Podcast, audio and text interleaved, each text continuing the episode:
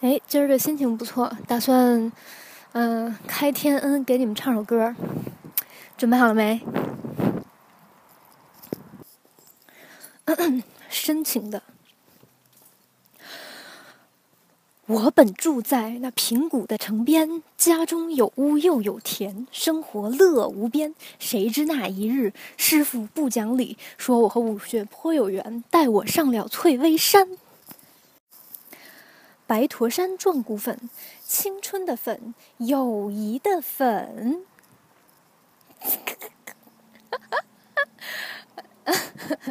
哎，好像说要唱歌来着哈。不过老子临时改主意了，就不唱了，怎么地吧？但是为了防止凯台呃隔着各种洋、各种海，呃寄天马流星拳过来打我，我还是像模像样的喊一句台呼好了。欢迎收听时差调频，我是你们敬爱的银枪小白龙飘飘。今天是万圣节，我很好。后面的朋友们，你们好吗？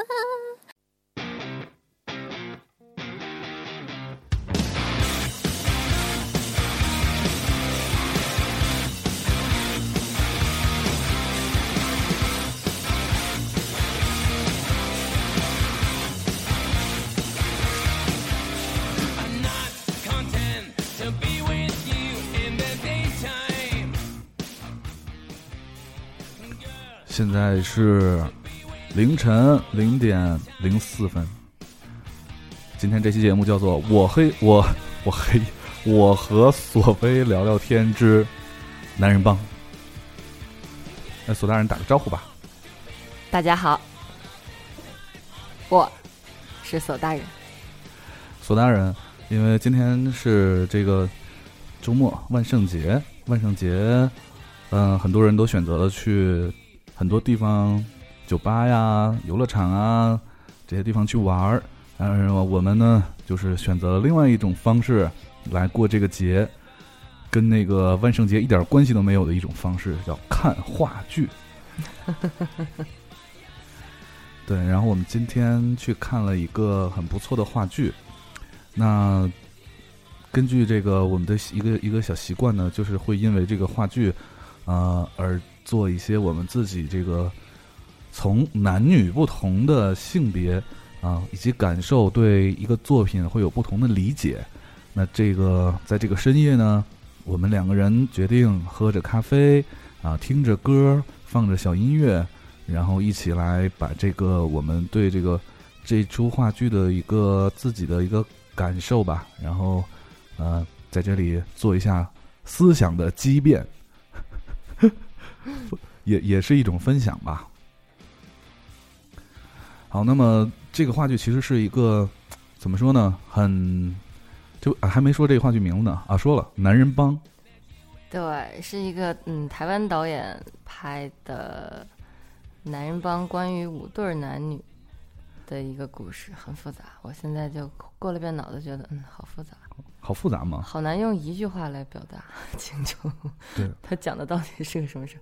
我刚才发了一条朋友圈，我就觉得啊、可能是那个那个那个男人感到空虚，在不得志之间，然后呃又重回了家庭温暖的怀抱的这样的一个故事吧。我觉得这好像是只是一个对其中这五对儿男人当中的一一其中一个，是因为这个原因。其实这里面每每一个每一对儿的原因都不一样。但是实际上就是就是类型嘛，类型不同，但是那个殊途同归。我觉得最终的原因还是还是觉得不知道啊，像米兰昆德拉的那个小说，就老觉得生活在别处啊，我是这种感觉。好吧，我们既然要聊这个话剧呢，所以因为有很多朋友都没有看过这个话剧，所以先简单的对这个话剧的这个背景和情节做一个介绍。呃，我们以前的就是凡是聊电影聊什么的呢，全都是说啊是这个帮帮朋友忙，然后做做这个宣传什么的。但是这个这部话剧完全就跟我们没有什么关系，我们单纯的是因为觉得好看。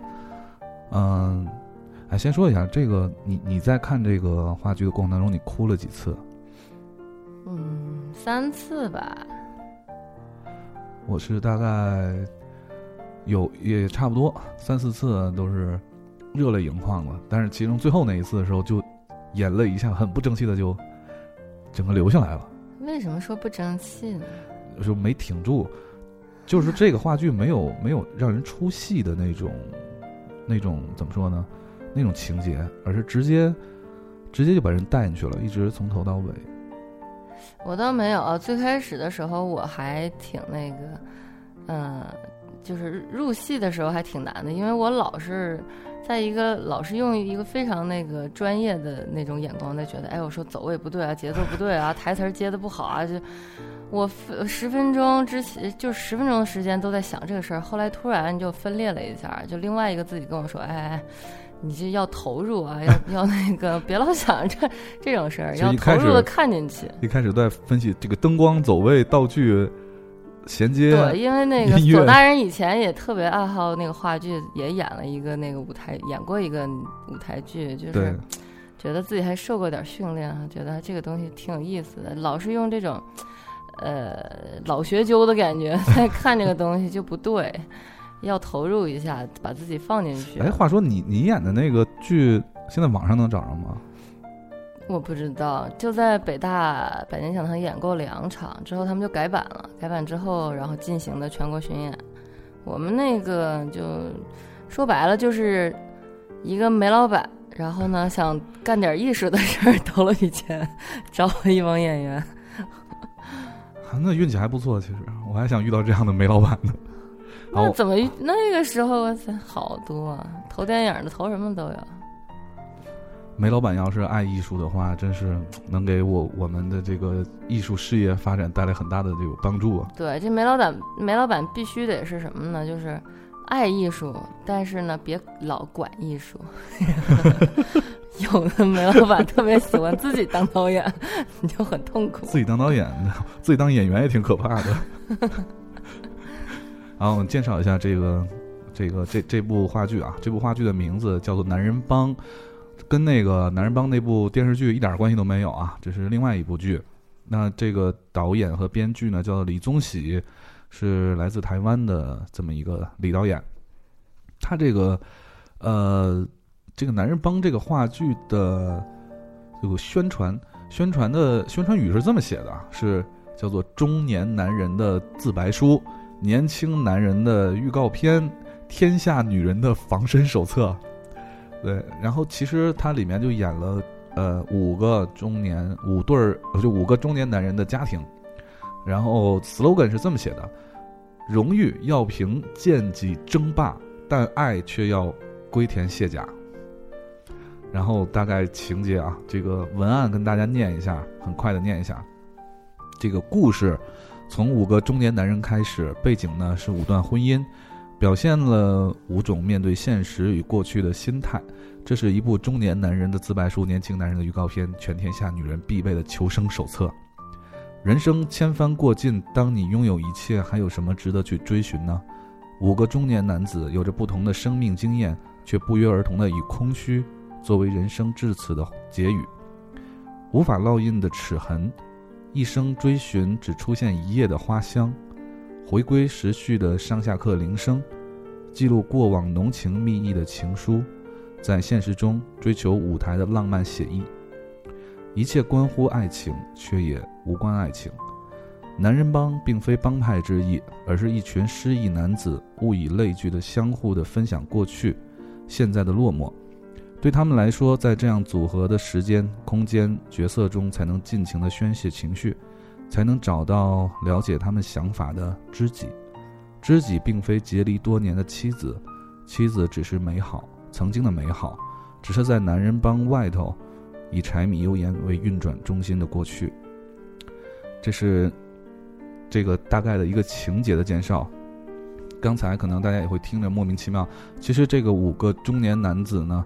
分别呃讲了五个故事，呃，这五个故事呢，从概括了从他们每一个人就是怎么去结识的这段，怎么开始的这段爱情，到婚姻，到婚姻或结束或濒临结束或无谓的维持，然后去寻找自己心中想要的，呃，那等怎么说呢？自己心中想要的那个自己，然后最后却却又因为种种原因回归到家庭里面去，啊，总体是这么一一个戏吧，大概时长是两个半小时，嗯，对。然后我我在看这个戏之前呢，就特别想上厕所，然后没有找到厕所在哪儿。然后看完戏以后，就全程都都没有想过要去厕所，所以还是一部很精彩的戏。好，我们就根据这个五个男人的故事，我们可以开展一个就是对这个五个男人故事的一个思辨、一个辩论。索大人，你准备好了吗？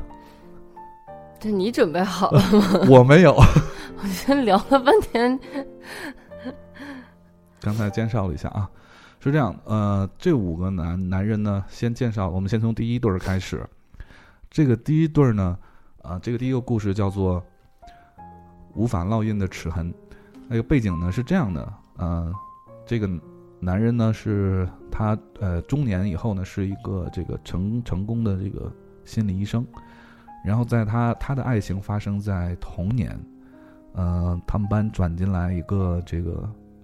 新来的一个小女生，然后坐在他旁边，他每天呢送这个小女生，他第一第一眼就喜欢上了，然后每天送这个小女生，呃，上学放学，呃，他经常因为他这个男生经常迟到嘛，所以这个女生会每天在他的这个手腕上咬一个手表出来，对吧？咬一个手表出来，然后会呃每天都咬，呃，后来呢，因为呃。两个人后来就结婚了，在一起了。在一起之后呢，这个他们后来分开的原因是什么？是因为这个男男人他，呃，职业决定他后来他越来越成功，所以导致他每天就是陪伴妻子时间越来越少。我觉得这这什么逻辑呢？这不能这么说。哎呀，战争就要开始了。不是，战争就要开始，不是说成功了就就没有时间回家了。不是这么理解的，我觉得本身就是这个男的，他觉得这个东西索然无味了，他的兴趣点不在这儿了，就是咬手表已经带给不带不了他乐趣了。他最后他他说的台词也是，就最最开始咬的时候，嗯，那个还会觉得疼，对，后来就是慢慢就没有感觉了，嗯，这个东西导致了他就不愿意回家。可是我觉得他，你你其实他对这个事儿还是挺挺那个耿耿于怀的。就是我我是说那种好的那种方面耿耿于怀，就不能忘记。就比如说这几个，这几个男人出去喝花酒的时候，就感觉特别像那个那个那个那个，就前前几天那个电影《心花怒放》一样，甩一把钱那个过来，咬咬我，说我爱你，说错了，说 你错了，对。这五个男人可能分别代表了就是婚姻生活的五种类型。对，从相爱，从从相识、相爱，然后到在一起，到生活了很多年之后，就五个类型，你可以分别给大家介绍一下。第一种类型就是两小无猜，然后结婚，然后索然无味，然后离婚。嗯，然后这个男的呢，就是游走于各个女人之间。第二个类型呢，就是，呃，一次就是他就是。在门口偶然认识的，就是那个火火火火火火他们家。啊，这咱们可以一个一个挨个介绍。刚才说的这个第一个类型，就是说这个心理医生这个类型。嗯，对，他是这个两小无猜，从小到大，然后结婚。呃，第二个类型，你说在门口认识那是哪哪对儿啊？火火啊，要当演员吗？我是个演员。对，我是个演员。他是，呃。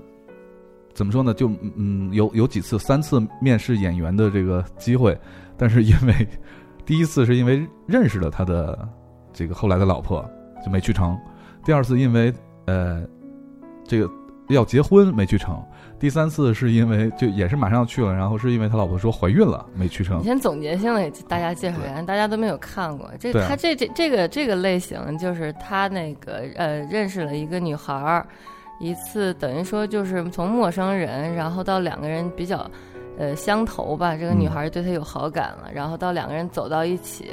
他一直有个演员梦，但是都因为他他就是觉得为了这个女孩儿，然后放弃了。等他人到中年的时候呢，他就想重新再找回梦想，回这个嗯。梦，因为就是生，你也可以理解嘛，婚婚后哈，就是人到中年，各方面都比较稳定了，然后也没有说要拼搏啊或者怎么样的那个时间了，就生活比较安相相对安静的时候呢，人都会觉得还有什么事儿没干？呃觉得有点空虚，就想完成一下儿时的梦，然后呢，他就想去做当演员。就这么个事儿，这五个男人同时都觉得空虚，嗯，然后空虚的，嗯，不同的不同的那个原因呢，都是因为一些未满足的一些，嗯，心心结吧，对，或者是都有，或者没满足的这个事儿，或者是没有没有做成的事儿，或者是没有见到的人。嗯因为第三那个就是这样的，我们第三个可以介绍那个男生，是因为，呃，就是那个闻呃，花香那个是吗？，对对对，那个因为那个女孩带他去，他是有一个情节，他有个情节就是他那个也是，呃，高中的时候情窦初开的时候碰见一个特别帅的女孩，嗯，这女孩呢就，嗯、抢了他最后一份饭。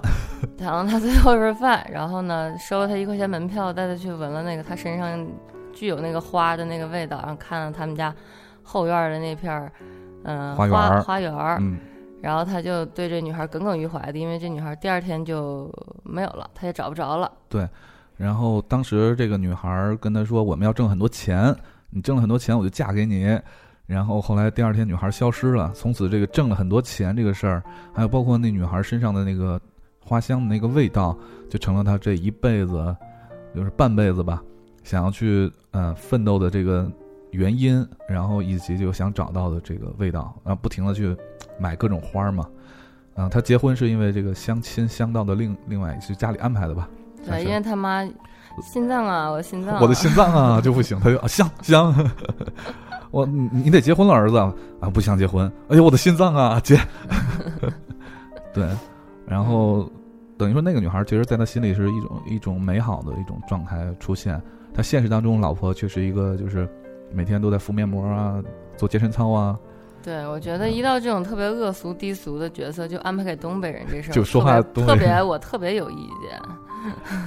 好，然后第呃第四对儿呢，嗯是写情书写信的那个呃嗯邮递员啊，他是因为在火车上我们这个名字叫邮局公务员，邮局公务员对，在在这个火车上认识了一个女孩儿，然后认识之后呢，两个人一见钟情，一见钟情，两个人是老乡还从笔友开始发展起了一段感情，对，因为不在一个城市，互相写信，最后走进婚姻对殿堂。两个人就约在同一个城市去一个面馆里互相读对方写给对方的信，啊，就这样。后来那个生活当中就变成了就是两口子，啊，结婚之后就很柴米油盐嘛，很琐碎。很琐碎，对，这是一个类型。那最后一个类型呢是你还没说那个男的，那男的就是他的愿望就是把啊他们写、当时写的那个情书呢，那个出版成呃、集结书嗯集结发、出版发行。他的目的实际上是想找回当初的那种感觉，两个人的感情。对他就觉得现在也也是属于现在感觉没有了。对柴米油盐被这些事情给占据了，就是每嗯天都要很算计的去过日子。嗯，当初那点浪漫呐、或者是那些两个人刚在一起的时候那种感觉就消失殆尽，所以他不停的想制造这种机会，哎我特别想知道那个是带还是姨？带。嗯，嗯，然后 然后他他特别想制造各种机会，包括买火车票回到当初的地方什么的。他的老婆一律就是以这个就是很现实，很现实对过得很现实无法理解那么那个，就是无法理解那就你这样浪漫干嘛？对啊，嗯，结果他想找回去，找不回来。对，然后先是这个事儿先说到这儿啊，然后一会儿再挨个展开分析。第五对儿呢，第五对儿实际上四个人的老师，四个人的老师啊，这四个人是同学，他们老师呢就是跟这个爱情就是同事，同事对。两，他跟那个女老师同一同一天进到这个学校当新的这个老师。嗯，啊，他打下课铃儿，那个女女老师打打上上课铃儿。铃儿，嗯，然后两个人就利用课间的时间，小小的呃小聚一下展，发展了一下，对，最后在一起。其实这一对儿并没有什么矛盾，而是因为这个男老师呢，他随着他读的书越来越多，因为他的他的愿望一直是想就是再接着念书，接着去教大学嘛，当时叫小学，所以导致念的书越来越多，思想上形成了一种对，就是精神就越来越不正常。就追求一种更高的精神境界吧，对无我的境界，对无我境界，我就是这个宇宙，这宇他宙就是想。探讨永恒，什么是永恒的呢？他觉得没有才叫永恒。没有，或者说是没有欲望才叫永恒。而这个欲望不仅仅代表这个人性的欲望，还包括，呃，或或者可以解释为就是无牵无挂吧，什么都不想了，一切为四大皆空，嗯，这样才是他四大皆空。对每天打坐嘛，然后最后他就想要那个离开家庭，嗯，也不知道去哪儿，寻找这种四大皆空的这种 这，种抛抛下所有，对嗯对，决然一身，然后也孤行远方的感觉。对，嗯，所以这是很很神奇的这个 不同类型的五对儿。对，哎，话说这五对儿里，就是哪哪一对儿你当时觉得就是对你的感触比较大的？嗯感触比较大。对，哪种感触啊？就都有不同的点，都有不同的。那咱一个个。来吧。那你说你吧，你既然这么问，我肯定你自己有答案，你先说呗。嗯，我第一次被弄哭的就是邮局公务员这一段。嗯，对我，看到那段的时候，我就觉得你肯定想哭，你肯定觉得那个原型就是你。我经常看戏的时候就可分裂了，我经常会想到这个肯定是你的点，就是你的菜。一个这个是我的菜，还有那你哎，你看的时候，你猜到我哪儿会哭了吗？就看你了不了解我。我觉得你你是说这这五个里面选一个，还是说整个这个过程里过程里，结尾呗？肯定是结尾。那五个这里边呢？五个，呃，我觉得就是花香的那一段吧，没有。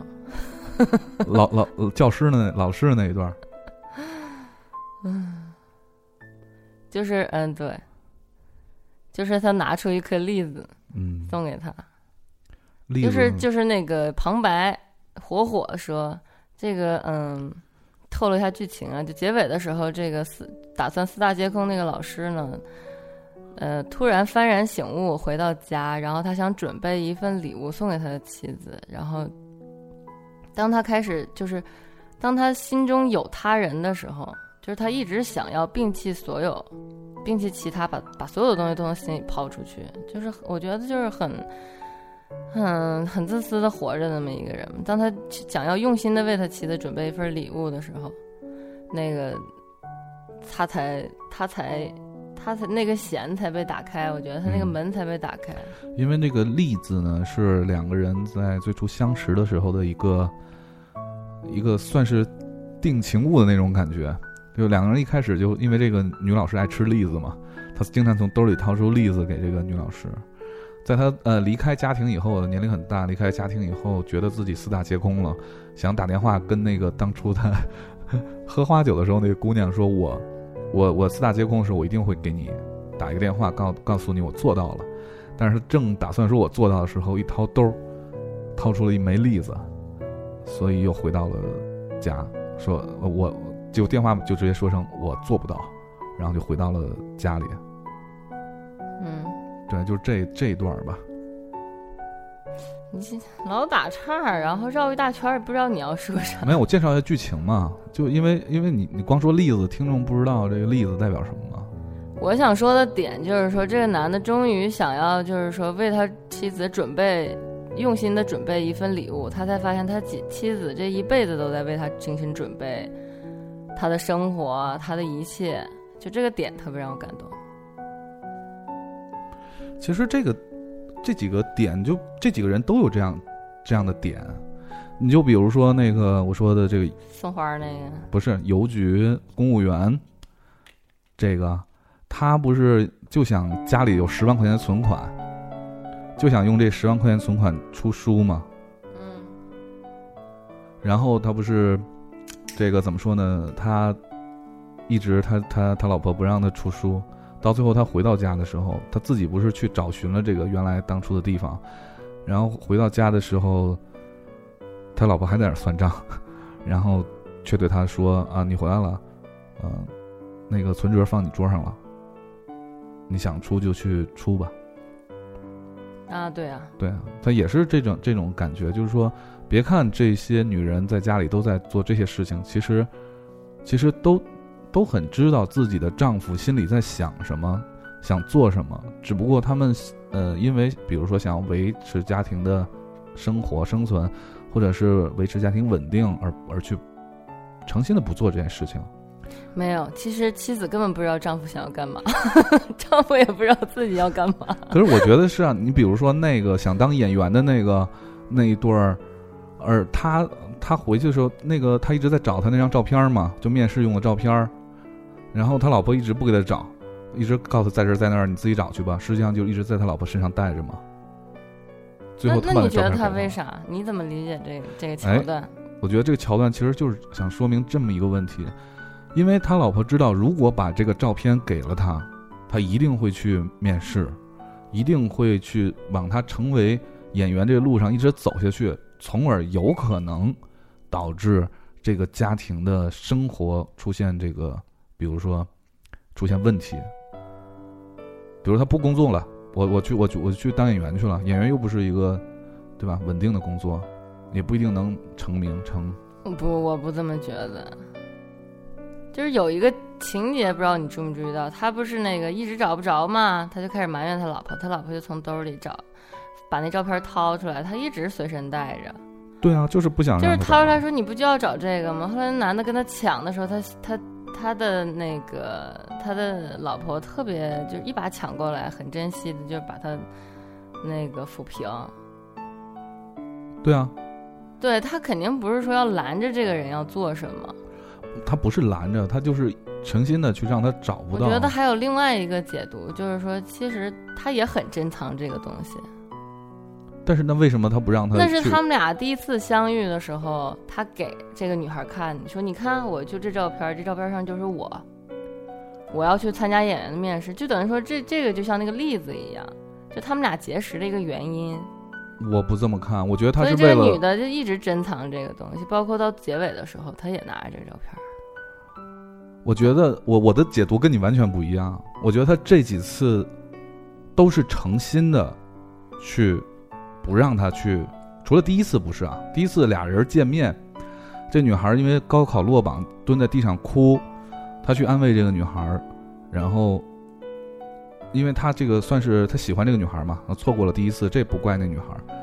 后来那个女孩求婚跟他，那一次绝对是诚心的在拦他。包括在电影院，他把这个第三次，他把这女孩安排好，坐在那儿去看电影，然后自己准备去面试的时候，这女孩在电影院里站起来大喊一声“我怀孕了”，也绝对是诚心。她为什么不早跟他说我怀孕了，不晚跟他说，非要在他去面试的时候跟他说呢？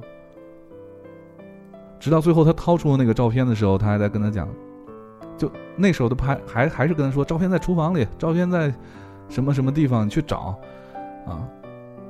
我觉得就是一不想因为，其实他是在保护他的家庭，这个这个女这个妻子吧是在保护他的家庭，因为他可能在他的观点里，当演员是一个挺不靠谱的一件事儿，嗯，不如稳定的工作，啊，孩子照顾孩子上学，去开给孩子开家长会更重要。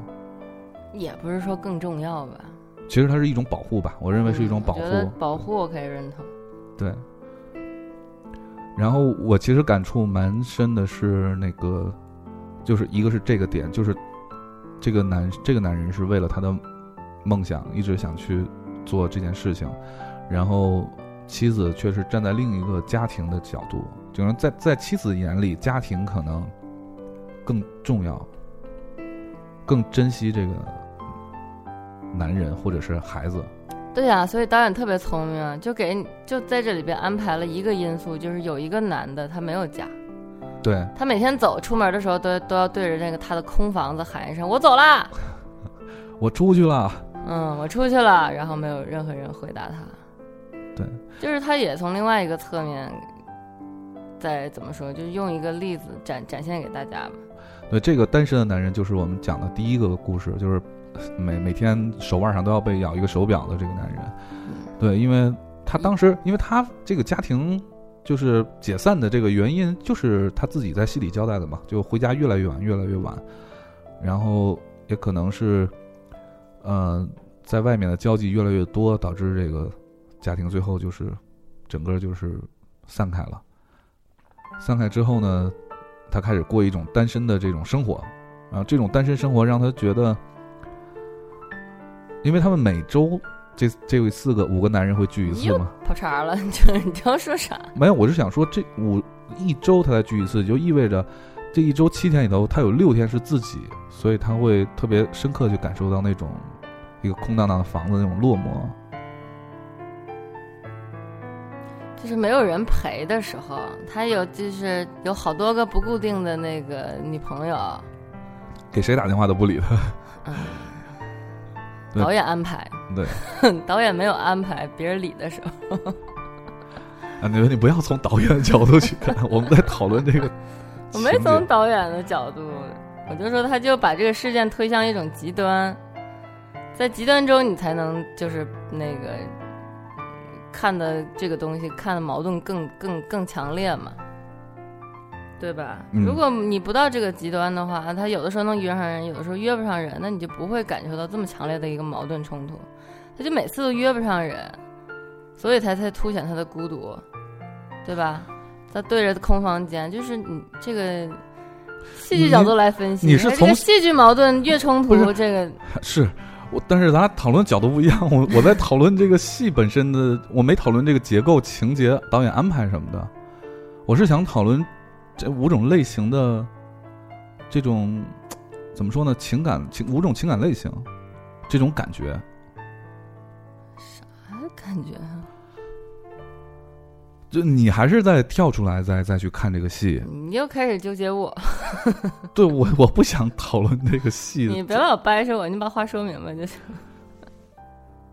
我们还是从那个第一呃，就每一个男生他的每一个男人他的这个就是怎么怎么在一起的，怎么分开的，然后或者说是怎么说呢，就是怎么又回去的，它五种类型不一样的嘛，对吧？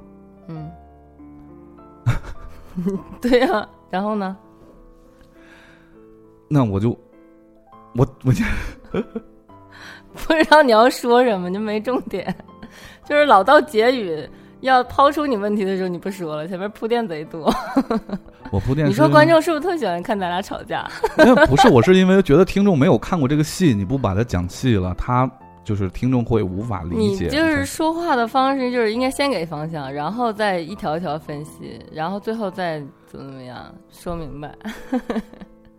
好吧，嗯，我我是想从一个就是我看这个戏为什么直接带进去了，然后直接就看进去了，因为这个五个男人除了那个那个老师的那个我这不是老师，除了那个自己一个人生活的这个这个我无法太能理解以外啊，那四个我都是比较能勾起我自己的这种这种相同的感受。嗯对，所以我我就觉得这那四个我是有很多话想说，比如说这个，呃，闻到花香，因为花香的这个这一句话怎么总结它的这个剧情呢？是叫做一一生追寻只出现一夜的花香。嗯对，它是因为花香，它是因为这个女女生身上的香味儿啊，然后吸引到他，然后两个人在一起，然后一晚上，这一晚上两个人就在就在这个花园里面，然后女生说：“我将来要挣很多的钱。”然后这男生当时是一个很腼腆的小男生，说：“我将来要挣很多钱。”长大以后呢，就成了一个，就是他真的在为挣很多钱这个目标而奋斗，从而挣了很多钱，但是他却挣了很多钱之后找不到当初那种感觉。我当时就有一种感受是什么呢？就是这个男人的第一个这个有好感的女生，真的是非常影响这个男人的一个价值观的。嗯对，包括审美，包括价值观，包括嗯、呃做人做事的这种方式，真的是特别能影响。嗯，凯叔有什么想分享的吗？没有，就是说，如果一个呃一个一个怎么说呢？如果一个女生，呃，你遇到的第一个喜欢的女生，如果她，呃，他的这个价值观，因为你喜欢他，所以你要附和他，你要跟他在，你为了跟在一起，所以要跟他附，要附和他。你要附和他之后呢，就变成你自己的价值观。但是当你失去这女生的时候，你等于说失去了一个价值的导向，等于说你失去了一个标杆儿，就是你特别想找到她。你虽然可以完成这个目标，然后从而，但是但是你想通过完成目标去达到这个结果，但是没有达到这结果，因为整个戏剧里头，呃，情节里交代了他最后遇到了，又重新遇到了那个那个女孩，那女孩也离婚了，呃，在卖香水儿。对，当时他说：“那那我我也离婚，咱俩在一起吧。”然后女孩说：“不行，我得凭自己。”我就觉得。这种改变让他会觉得心灰意冷，这也是为什么，呃，他最后又回归了自己的家庭的一个原因。我觉得不是吧？那如果这个女孩说：“那行，那咱俩在一起吧。”他还会回家吗？不是回不回家的问题，就是 他是想要，他最终的目的是想跟这女孩在一起，所以这女孩让他喊他就喊，让他做什么他就做什么。嗯。他挣钱也是希望能跟这个能找到这个女孩跟他在一起，嗯，所以说他实他实现了这个东西，实际上是为这个人，但他这个这个心结久久没有被完成呢，他就会始终记着，他也不知道自己挣钱要干嘛。对，当他找到这个女孩呢，这个女孩告诉他说：“那个我要靠自己挣钱。”嗯，因为这个女孩的她的终极目的不是这个男的，这么说你明白了吧？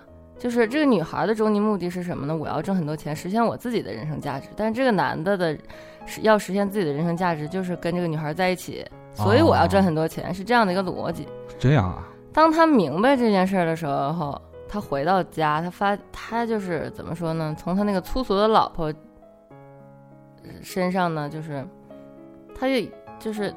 这个老婆每次都给他买很多的很多的花，他也不知道这男的为什么要买不同的花。嗯，但是他老婆虽然每天特别忙着在家锻炼呀、做美容啊、看电视啊，忙着这些事儿，但他他还是就是因为他跟这个男的在一起了嘛，还是想要他的每一个细节，他都很关注他这他的他他的另一半。所以他也感受到了这个东西，又重新在他身边的人找到了这种花香，用这个花香隐喻呢，就是说，他又重新找到了自己的那个目标，所以他回家了，因为他明白了，就是这个女的为什么拒绝他。嗯，这个倒是没想到的。啊，我是这么理解的。我不是这么理解的。对呀，所以你肤浅。哈哈哈！我跟老婆吵架永远吵不赢，因为这是代表两种不同这个角度的这个看待同一件事情，所以不能说谁比谁高明或者谁比谁肤浅。你看，你往回找吧。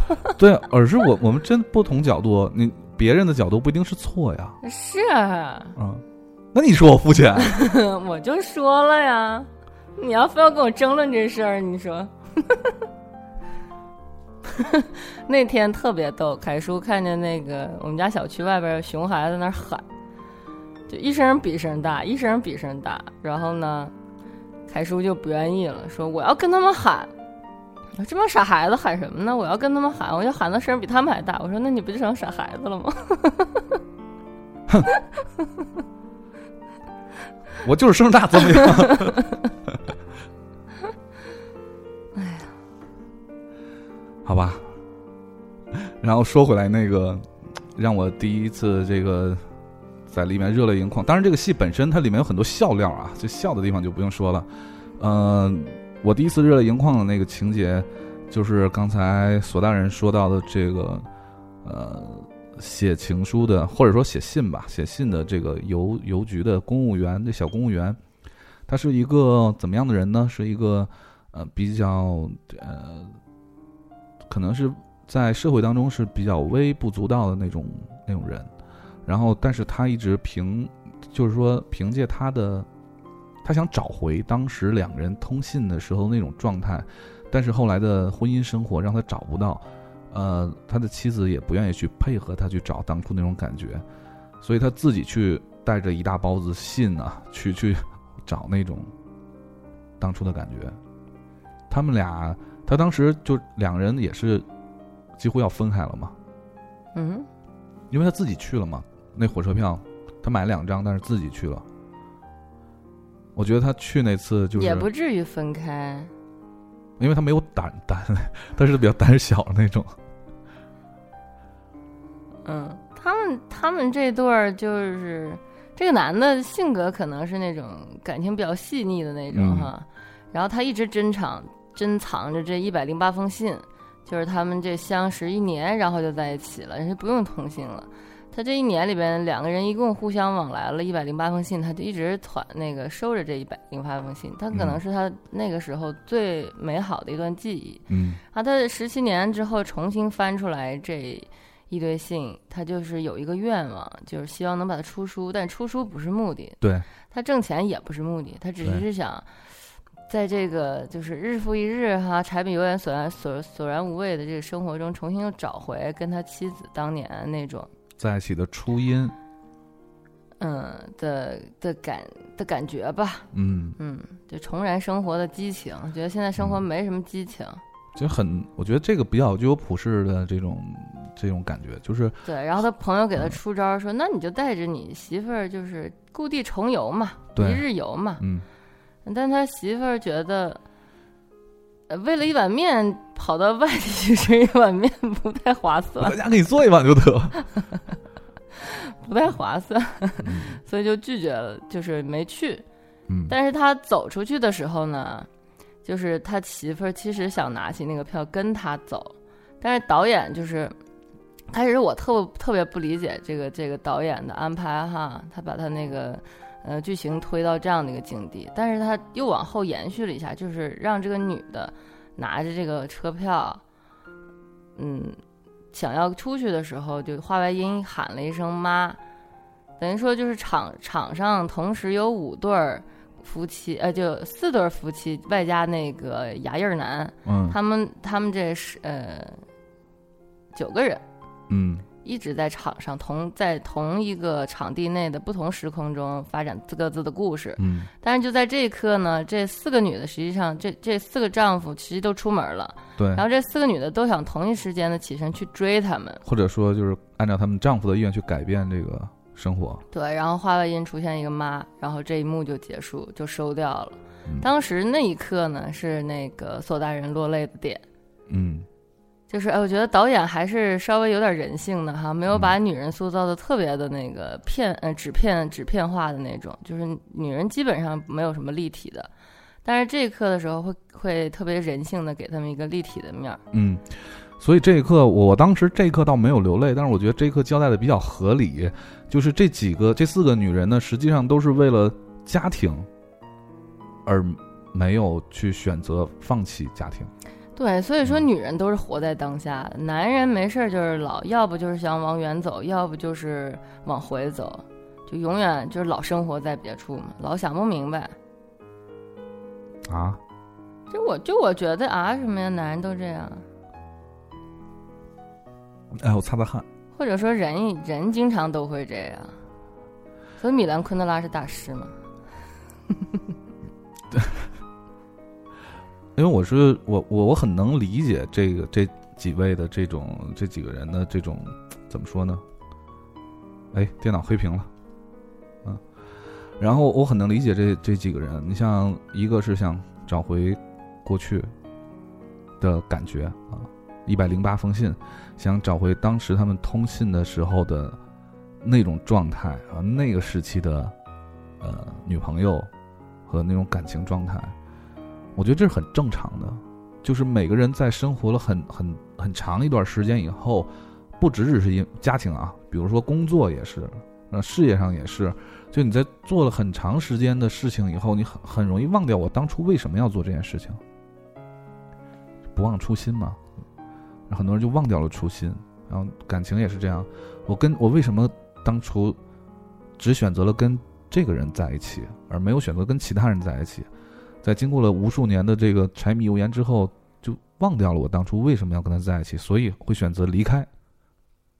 我觉得这这种解决方式就，这也是为什么他想找回，因为他不想离开，所以他才去会往回找当初他们在一起这种感觉。这是一种啊，这是邮递员这个不是邮递员，就邮局公务员这个。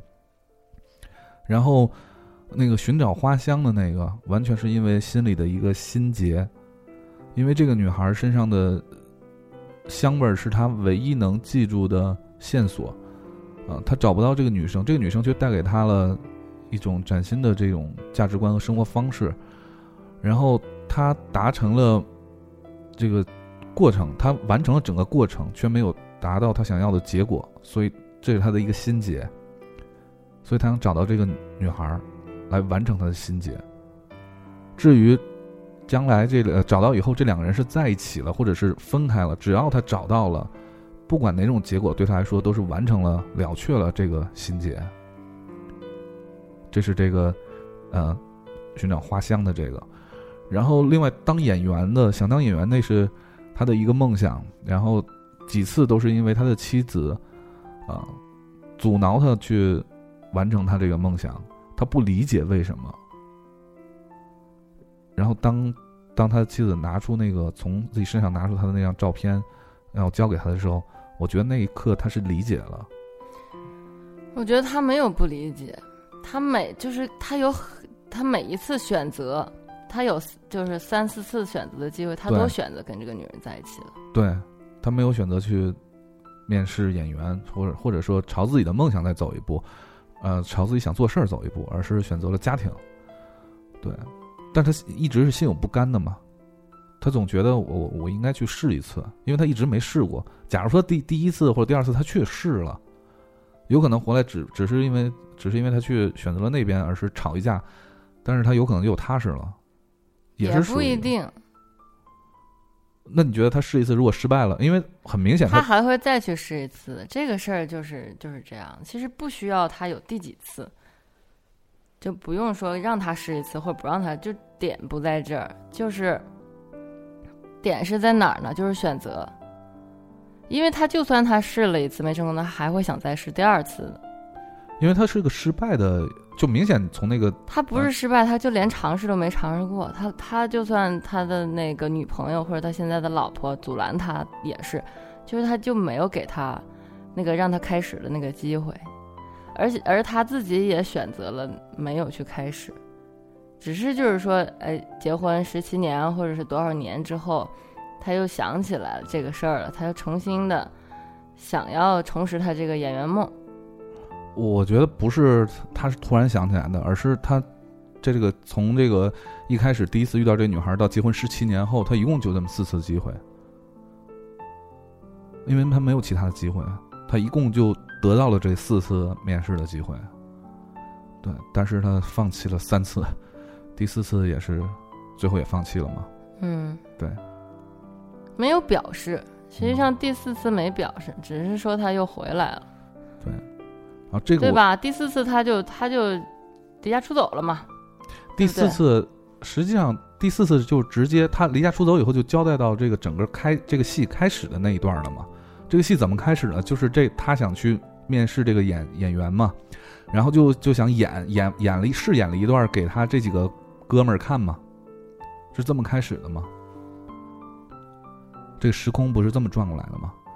然后他那几个哥们儿就是因为觉得他演的不好，然后所以才分别每个人讲了自己的故事嘛，自己的感情故事。就没有没有，就是没有表示他这一块儿，只是只是那个他就。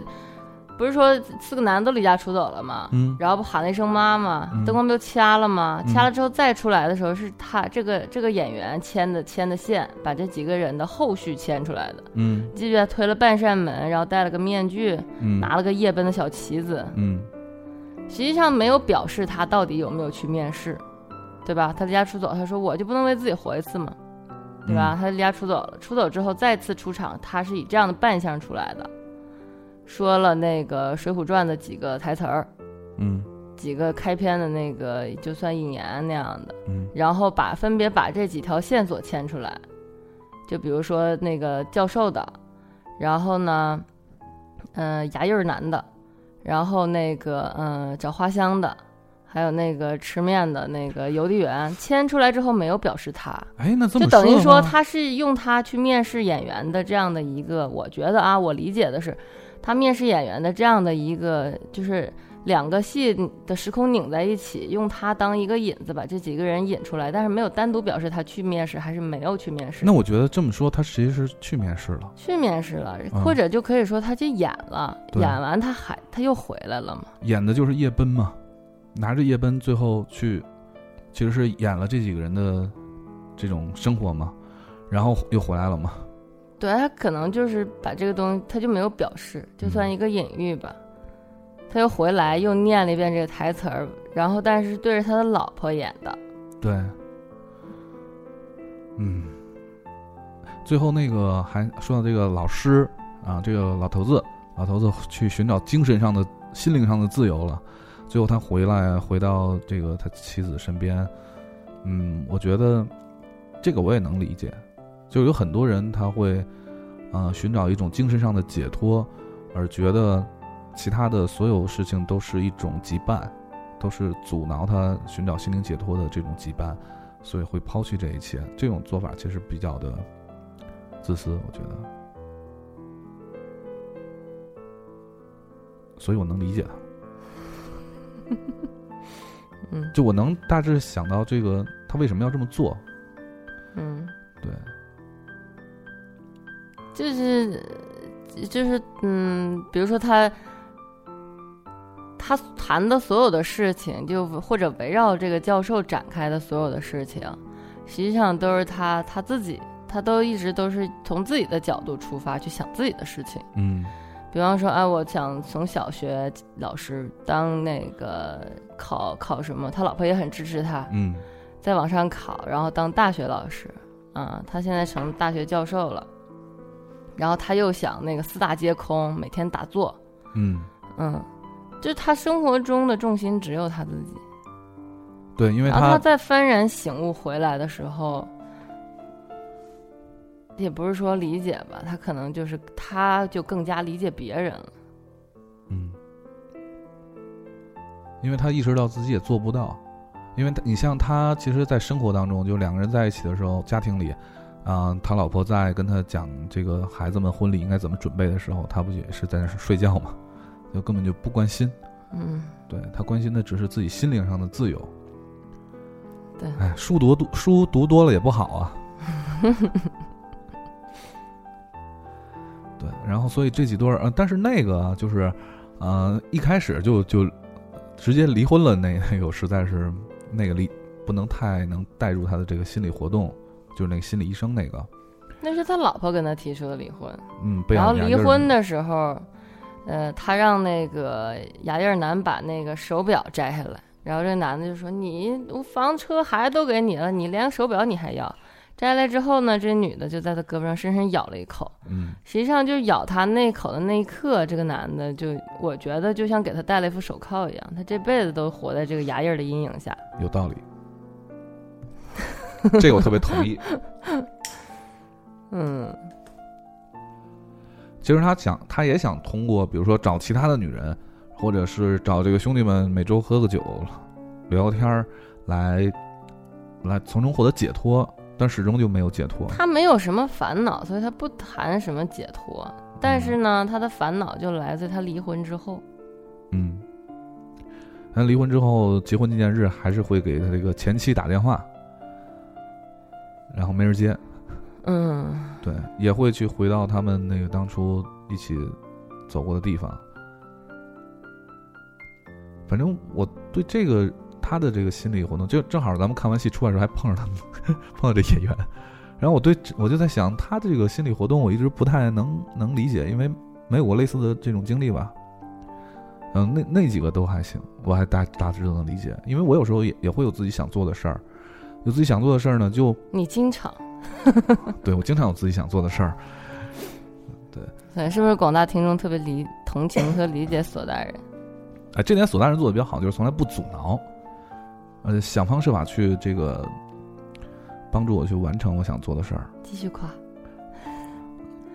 对，对，凯叔老是不表扬索大人，每天都找茬儿。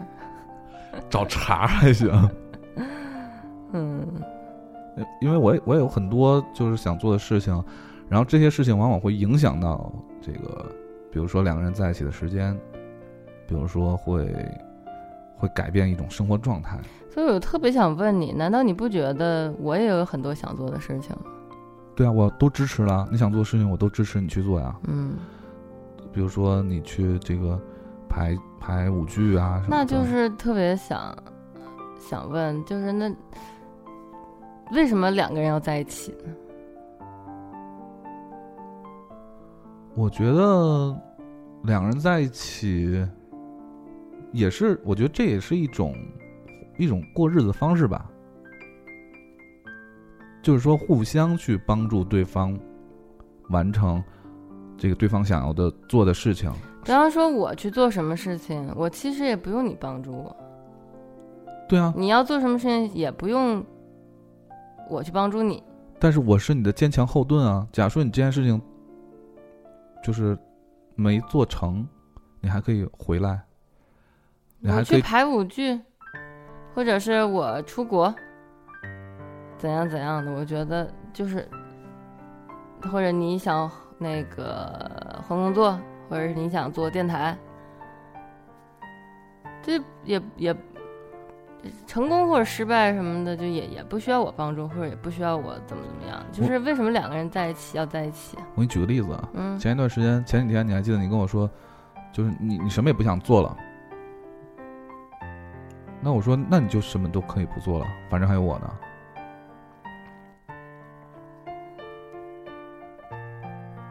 你知道那种就是会给对方一种无形上的鼓励和安心的感觉。嗯，那你说婚姻生活是这样吗？就还有好多，就比方说，好多人是不会，是没有想做的事儿了，是吧？就是像像那个我们遇到的事情这样，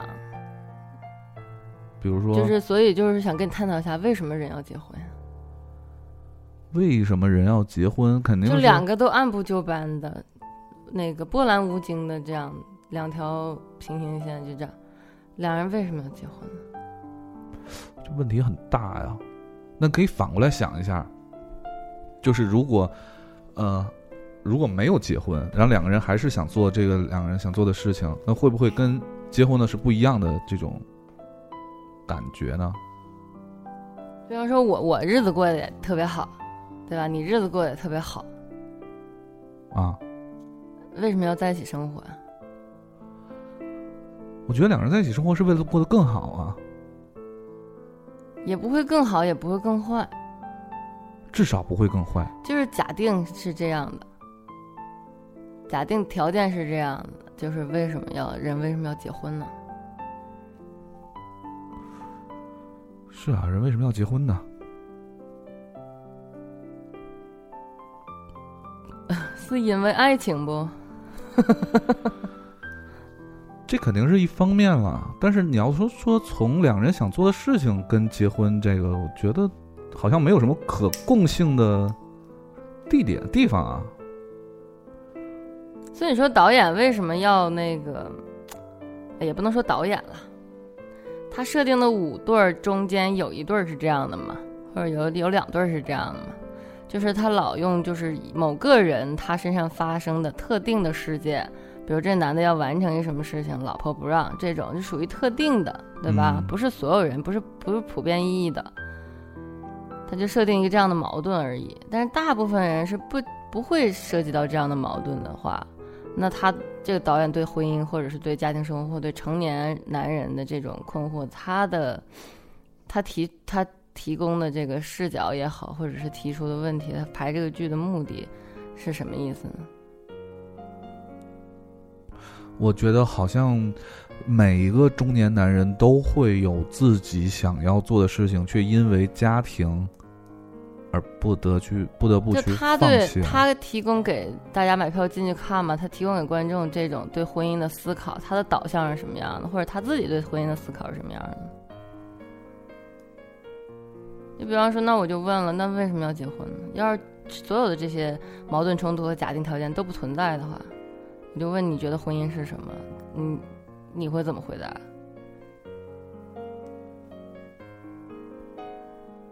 我觉得你这种假定就太太特例了吧？不可能出现那种所有条件都不要找我茬，你能顺着我的问题往下想吗？呃不是想一个你觉得合理的，是因为你设定的这个问题条件就已经很你听过脑筋急转弯的人提问题，还要被答回答问题的人提问吗？不是问题，是不是脑筋急转弯啊？我我是在想就，我给你提个问题，你老要再提问，你再反问回来我，因为你设定的这个条件就很奇葩呀。怎么奇葩了？你设定条件不具备普世的这种，啥叫普世？啊就是每个人都这样，而不是每个人都这样不是，我就我就问你，如果是这样呢？如果是这样的话，那结婚只有一个一个意义了，就是衍生后代啊。因因为你给的这个条件就就好像是一列火车的铁轨一样，它只能这么走就是你。的思考结果就觉得就是就是那个，我不是下一代，我不是这样的结果，是因为你给我的条件就只能有这么一个结果。谁说的？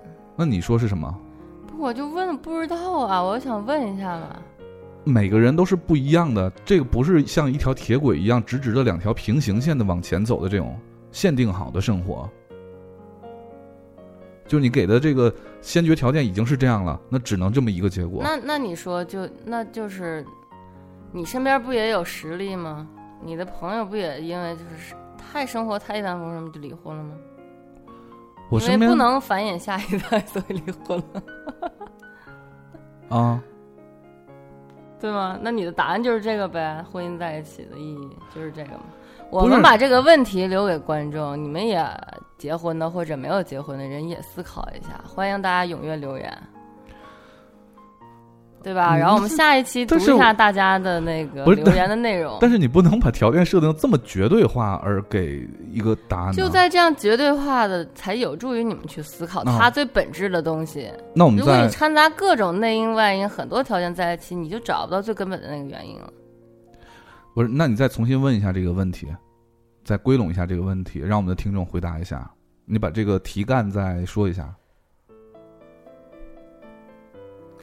哎 呀大家再重听一遍就知道题干了。多点击啊，多点击。这骗点击啊，这是。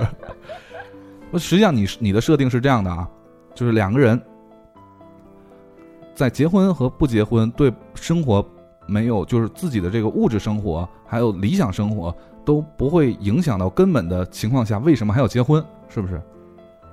不我说两个平等的个体，嗯对吧？嗯两个相对独立的个体，嗯不是残缺的，嗯就是说我需要你的钱或者需要你的帮助，明嗯白我这个意思吧？嗯他自己发育很完整了，两个独立的个体为什么要结合在一起？为什么要在一起生活？就他自己也能活，他为什么要跟别人活？那肯定是想我们把这个问题留给观众。你的答案我已经知道了，好了，我刚才们不是下一团。你刚才不是这么问的，这不是我的答案。那你这么说，我又有一个新的答案。那可以说，你都没有好好听我的问题，你就上来直接提问了。你的刚才的问题是基于咱们两个人之间这种，我不纠结了绝对化去问的。我没有说，我说咱们俩去思考我们俩为什么结婚。你刚才是从咱们俩的日常生活我不是这么说的，好好听我的问题。好，我们进行下一团。没有下一团，凯凯叔要气绝身亡了。我擦擦嘴边的血。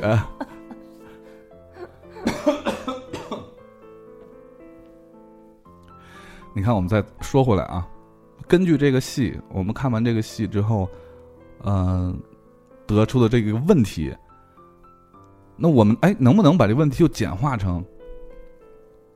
因为我我觉得两个人在一起的是在一起之前根本也不会想到我我是因为跟你在一起，我会的怎么样才会会有一个预知的结果才在一起的。比如说，我跟你在一起之后，我可能生活会过得更好，因为因为你工资比我高，所以我在一起。不是你这这那里边有个例子，实际上就是也代表了很多人，对吧？他妈带他去相亲，妈？花香男嘛，为了父母，很多人都是这样呀，很多人都是为了父母，然后就就老催嘛，年龄大了嘛，结婚，然后就结婚了呀。但是那个人肯定不一定是他最想要的，但是可能是最合适的，嗯，不也就结婚，也就在一起了一辈子了吗？嗯，包括我们这上一代，我们的父母不也都是这样的吗？这很正常。那那那那这样是不是能得出一个结论，就是两个人即使一开始不喜不互相喜欢或者不相爱的话，跟两个人一开始互相喜欢、互相相爱，最后得出的结果是一样的，就是都能过完这辈子。嗯，啥意思？就是两个人一开始如果不是互相喜欢，而是比如说父母之言、父母之命、媒妁之言，然后在一起了，就跟过去很多这种包办婚姻这是你似的。提出的问题吗？对，然后，嗯、就是过了，比如说七八年以后，也安安稳稳的可以两个人一起生活了，或者说两个人一开始就互相喜欢，互相彼此这个心动，然后因为爱情，然后俩人结合在一起了。过七八年以后，也是殊途同归，最后跟不喜欢的人，最后那个轨迹，生活轨迹是一样的。那为什么还要找一个喜欢的人呢？啥问题呀、这是 你想说什么？就是你是觉得跟谁都能结婚，只要为了结婚是吗？那就是就是得出答案就是那就是为了结婚而结婚嘛。那爱情的保质期有多长时间呢你？真是太跳跃性了。不是啊，我跟你说，凯叔一点都不是摩羯座，特别没逻辑。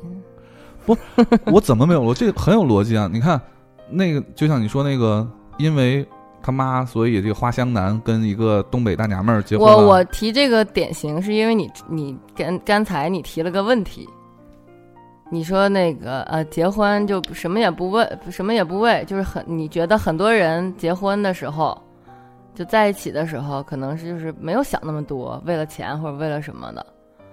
我说也也不一定，有很多人结婚可能也有其他的原因。就是你说人结婚的时候，实际上没考虑那么清楚。我说就是我我给出的那个，我说我觉得我在戏剧中看到的一个东西，可能是它还是有目的性的。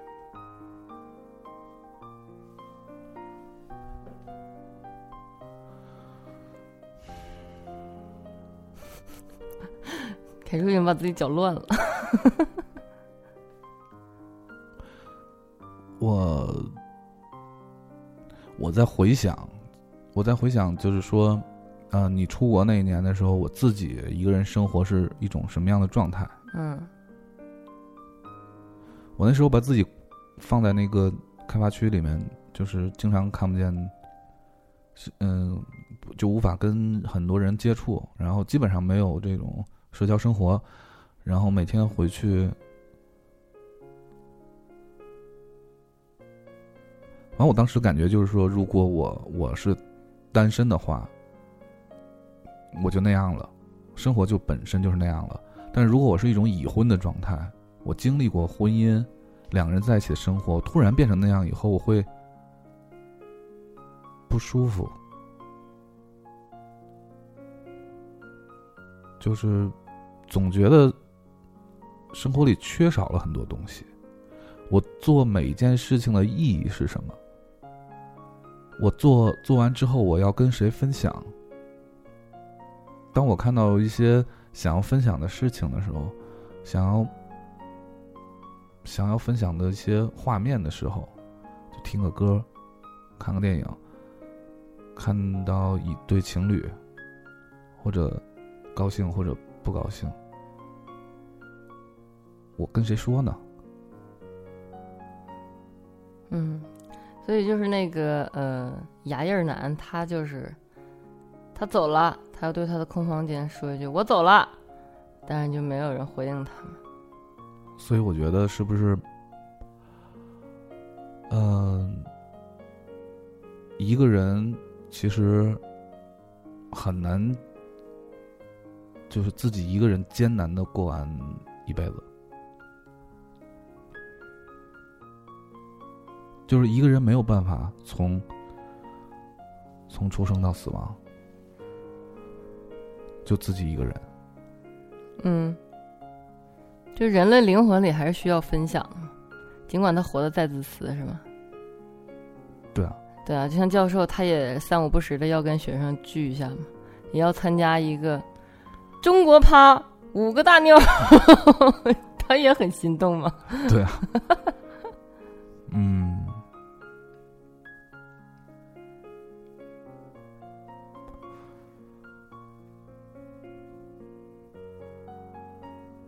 我觉得那种能一个人从这个一个人开始生活，比如说二十岁，到自己老去到七十岁，我嗯都能一个人的话，连条狗都不养，我觉得这是很很很牛逼。嗯，所以那不是人类的那种天性，我觉得。嗯，就算和尚四大皆空，还要坐在一起念经呢，对吧？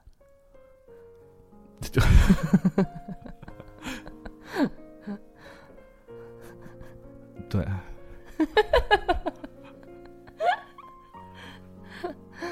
哎呀，放首歌吧，渴了，你放放歌跟渴了有什么关系啊？口喝也可以喝口水。你喝你的没事儿啊，那你放首歌吗？最后再放吧。中间放一首吧，让我们也想想接下来说什么。啊、放什么歌呢？放那个那个放一首我我喜欢的那个吧，好，行吗？那就是最近正在上映啊，那个《大话西游》就重新登上了院线，这回是正经清版。对正经八百的登上院线了。然后我我特别喜欢那里边所有的音乐，真对所有的音乐，但我最喜欢的就是这首歌，名字叫《一生所爱》。嗯，卢冠廷，对，好吧，那我我们一块儿喝口水吧。嗯，来吧。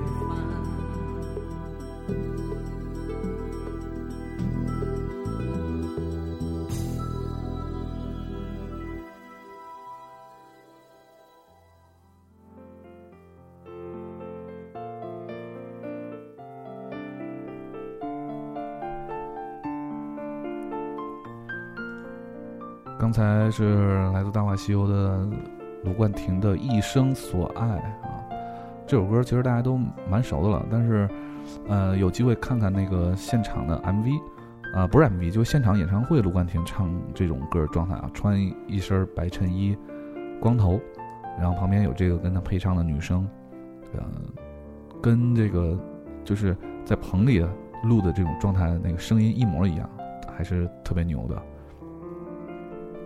好，我们继续回来接着讨论我们刚才讨论的问题。嗯，相信刚才听过我们对这个这这个剧本身的这个辩论以后呢，啊，基本也对这个剧有个了解了。然后大家完全可以结合自身的这种感情状态，然后包括一些自己对情感上的疑问，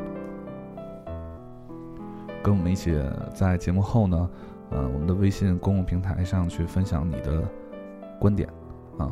如果你是这个剧中人的话，比如说这个这剧中人，我们再次就总结一下：一个是因为梦想，嗯，然后在梦想和家庭之间纠结；一个是在最初的这种呃，那叫什么？应该叫最初的这种爱，对对对，一个女生的爱哈，对这个。自己的一个奋斗的目标，然后到跟家庭这样的一个博弈，我这么总结对吗？谁呀？你不对，我都没听。花香男啊。啊。对，如果你是遇到这样的一种情况，你会怎么样？比如说，你有想做的事情，但是因为家庭的原因，你不能去做。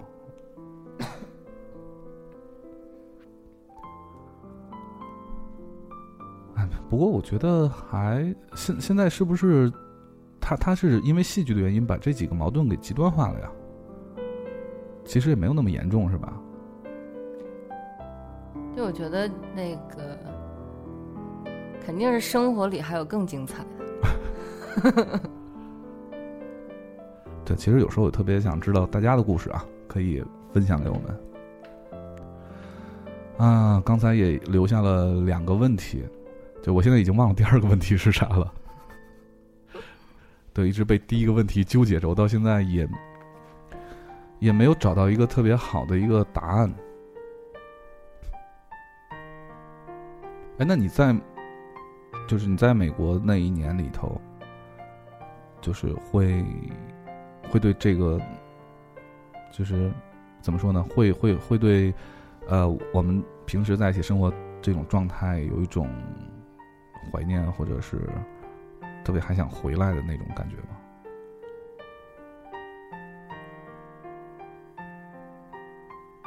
就是我那个，嗯，就我觉得还是就是那个分享的主题。当我看到一个特别美的，嗯，特别到出去旅游的时候，看到一个特别美的地方，或者就在路边不经意发现那些东西，我都很想，呃，让你也分享到。啊，都不是说想到我的父母来了或者怎么样看到这个美景，而是第一时间想到了你。我觉得这个这个很奇妙，就是没有血缘关系的两个人在一起生活，嗯嗯，然后那个你他在你心中的位置，甚至超过了你你等于说等于说你的亲人嘛，或者是等同于你的亲人，就是这种人类的这种这种结合本身就是挺挺伟大的。挺奇妙的，很神奇。我记得就是我那次到那呃到德州的那个海边最南边一个小小城，都已经忘了它的名字了。然后那看到那个大海，然后那个海的声音，就是海拍海那个冲击海浪那个声音。然后我就想到你特别喜欢《将爱情进行到底》，但是我没有看过啊，没有看过那电视。你就老不不断的跟我重复的一个情节，就是李亚鹏。那个录那个海的那个声音，拿一个爱立信手机。对，然后我就我就觉得，哎，要是你在的话，你会怎么想？嗯嗯，你是不是也会跟我一样，特别就是有这样的感受？嗯，就是感觉那个海特别一望无际的大海，特别神神奇，然后特别有力量，就是给你那种感觉，心旷神怡啊，或者是怎么样的感觉？然后我就录下来了。嗯，录下来，其实我想发给你。但是我就觉得，哎，好，好像那个微信不支持，没有办法即时传送。我好像记得我发给你了，但是我好像记得我发给你了，但是你没有任何的回复。我不记得我收到了。嗯，所以我就就是就每每到这种时刻的时候，其实是是很就是心里还是会惦记着你的，惦记这个人的。但是平常上课啊、生活啊那种，我觉得就我在中国的时候也是这样。嗯嗯对我也是平时，嗯、上班啊，或者是呃参加什么一些活动啊什么的，倒还好，就是挺就一个人回回到回到家里。那时候我我住在公寓嘛，就一个人回到公寓的时候，呃关在一个小房间里。尤其是你刚走的时候是就很快到了冬天嘛，天黑的特别早，然后万家灯火，然后一一个人回回去。就那种感觉，嗯，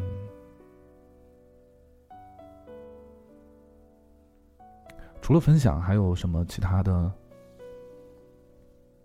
不习惯的地方吗？不习惯啊，对，语言 嗨，就着急，你知道吗？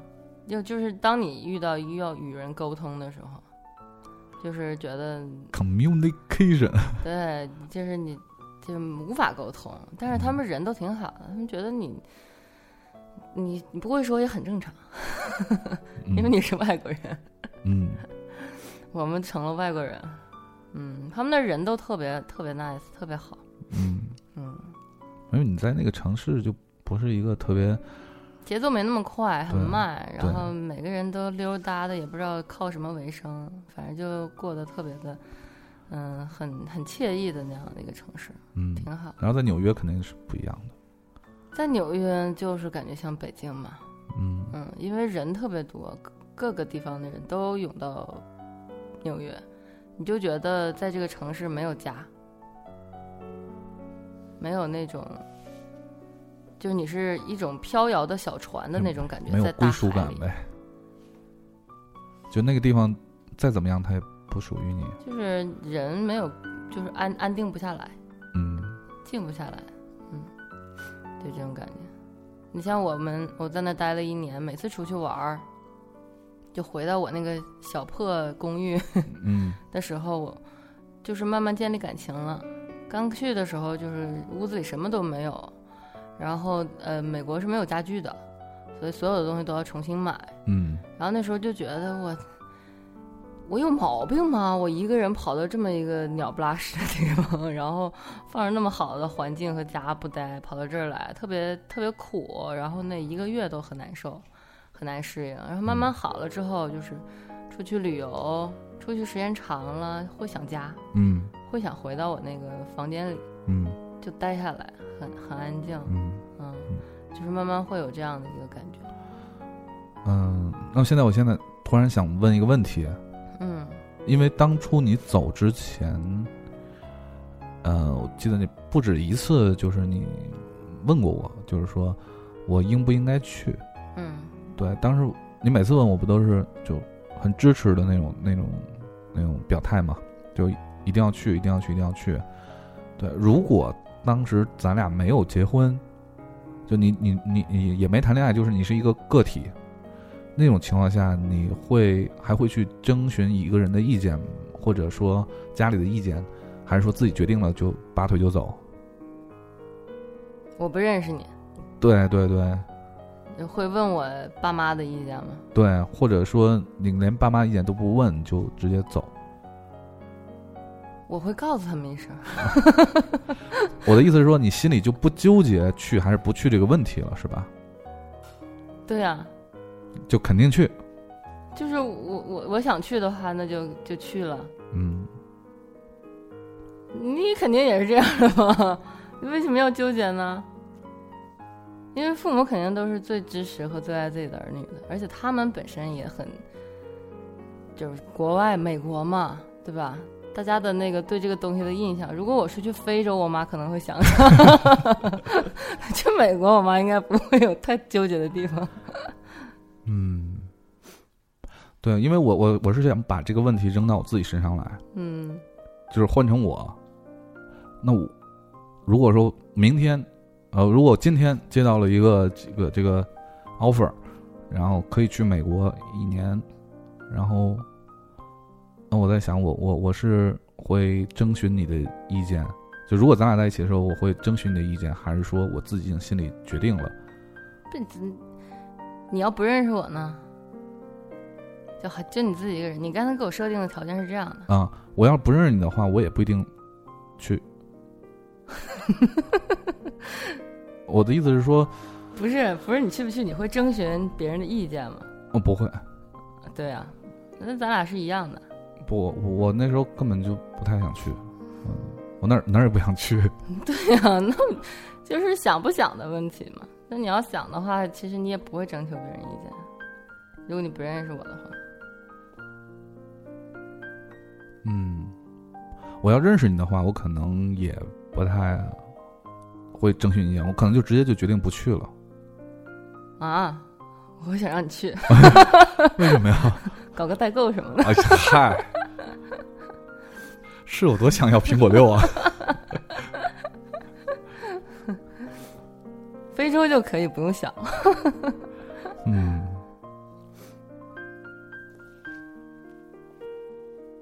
哎，那你说像我我我不知道男生跟女生的对一件事情就是决定会考虑多久这种事情的区别，是男女不一样，还是说每个人都不一样？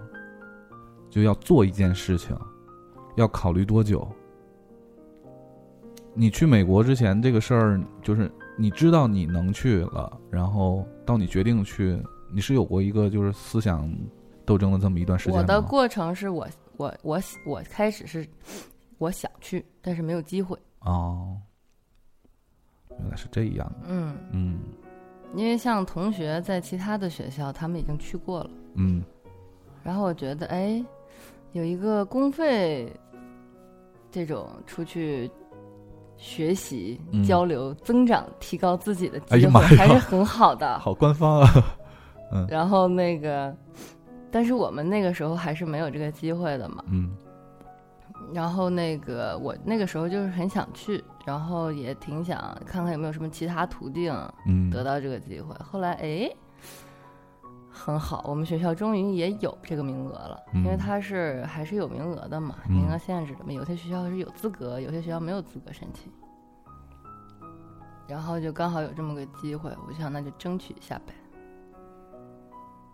所以这一点我还挺佩服你的，就是能够，就挺挺能自己一个人折腾的。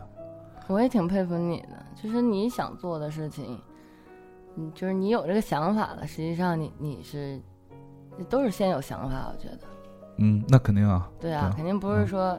比如像像工作调动这种，肯定是你没有这个想法，突然有这么一个被动的吗？有一这样安排，然后你会有考虑。嗯。但是当你比如说你有这个想法的时候，那你就肯定就是慢慢慢慢，就是等于说你涉及到的问题就不是说你想不想去做的这个问题，而是你怎么去把它实现的问题。嗯。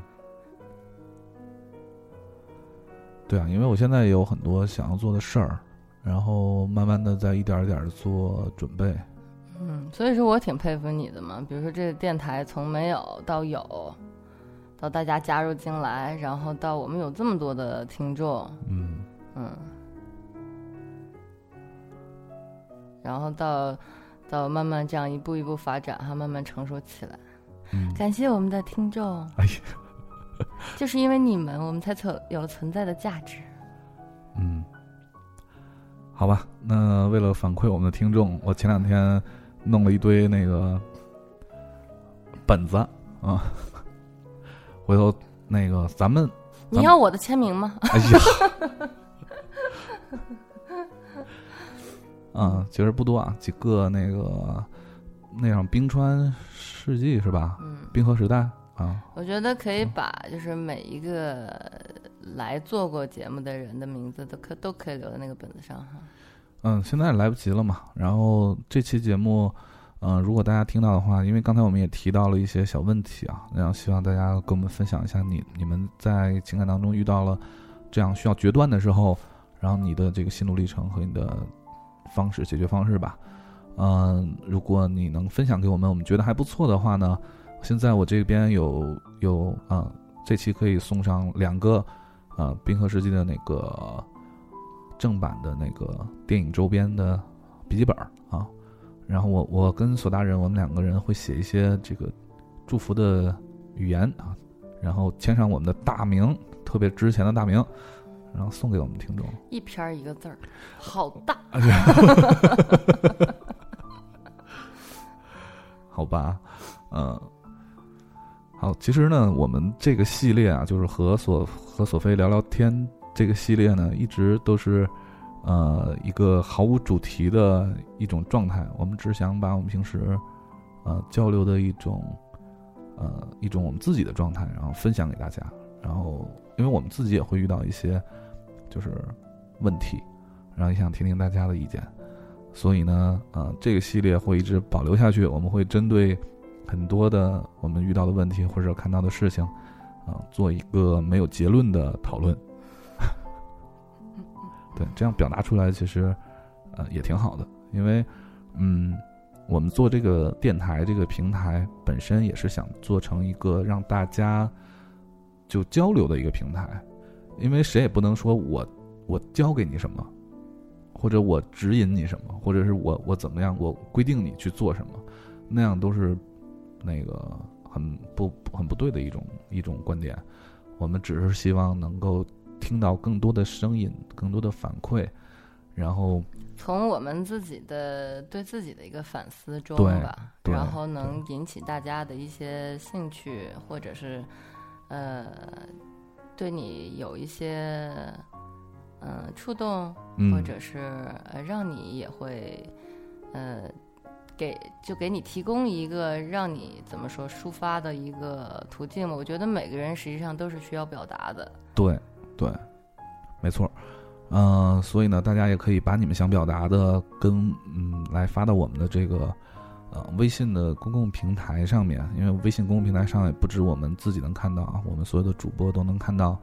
那微信的呃公共平台的那个账号呢，就是时差调频，你可以搜索，直接搜索时差调频，它的它的那个 logo 呢，就是我们这个电台的 logo 啊，大家就可以直接能看到。呃，我们的微博官方微博是时差 FM 温暖电台带蓝 V 的那个就是，呃，也可以在上面给我们留言。当然，最重要的是，如果你想跟我们分享你的观点，并且这个观点不会一直被刷下去的话啊，因为你的微博留言肯定是有一天就就可埋在后面了，看不见。然后微信呢，它是七十二小时还是三十六小时就消失的，所以说呢，呃，你在 Podcast 上给我们留言，在那上面留言的话，它会只要我们在啊，只要苹果这个公司还在，这个留言会一直存在下去，成为我们呃一起共同的一个一个算是一起走过的一个痕迹吧。嗯，也许很多年以后啊，我们自己看我们的自己听我们的节目，听到我们自己的观点，都会觉得很幼稚。啊、也许大家看到这个多年以后再看到自己当初留言，也会觉得很幼稚。没关系，当你们觉得我们都幼稚的时候，其实我们就是成长了。总结的好吗，索达人？此处有掌声。啪啪啪。好，那这一期这个跟索大人聊聊天之男人帮就到这里，然后希望大家呃能够继续支持我们的节目。呃，另外这个男人帮我多说一句啊，他那个演出时间呢是一直到十一月九号，呃，所以大家有机会呢，如果你在北京的话，可以去这个国画先锋剧场去观看他们的演出啊，很便宜啊，VIP 的票才两百八，呃，学生票六十块，啊，大家可以去有空去看一看。对，可以多多支持呃这种小剧场、小成本的对小剧场、小话剧，对嗯对，在你觉得生活麻木的时候，其实看一看这种离你更近的这种这种话剧，会让你有很多的触动，就像今天我们俩一样。呃，我都想让他们给我们点广告费了。好，嗯，搭地铁到东直门儿，哎，不是，到东单，到东单就到那个东方先锋剧场。呃，国画先锋剧场，从东单出来以后，就到了那个东方新天地嘛。嗯，然后东方新天地旁边啊，后后面就是国画先锋剧场啊啊，那个楼下还是个饭馆儿，对菜香根儿，菜香根儿。所以说那个香根儿也要给我们广告费哦。好，请大家也支持我们电台，支持我们的国产小话剧啊，非常好。那这期节目到这里，我是凯叔，我是索大人，我们下一期再见，拜拜。拜拜。祝大家万圣节快乐快乐，拜拜拜拜。哎，我们最后放首歌吧。对呀，对呀，好呀，好呀，来吧，来吧。对啊，就来吧来吧这这首歌我们之前放过啊，但是觉得特别适合今天情感的主题，所以嗯嗯，放一下《奇妙能力歌》，来自陈粒。陈粒最近要在北京开这个歌唱哦，大家有空要去支持哦。我们简直就是天使啊，雷锋啊！对啊，都给我们广告费吧，拜拜。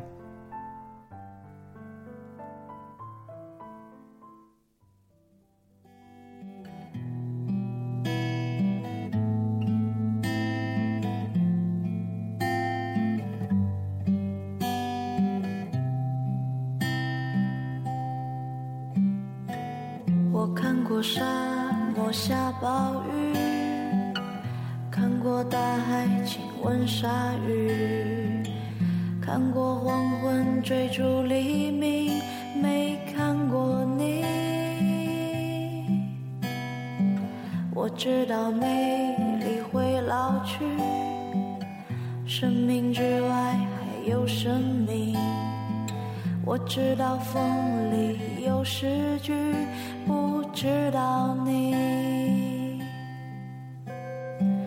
我听过荒芜变成热闹，听过尘埃掩埋城堡，听过天空拒绝飞鸟，没听过你。我明白眼前都是气泡，安静的才是苦口良药。明白什么才让我骄傲，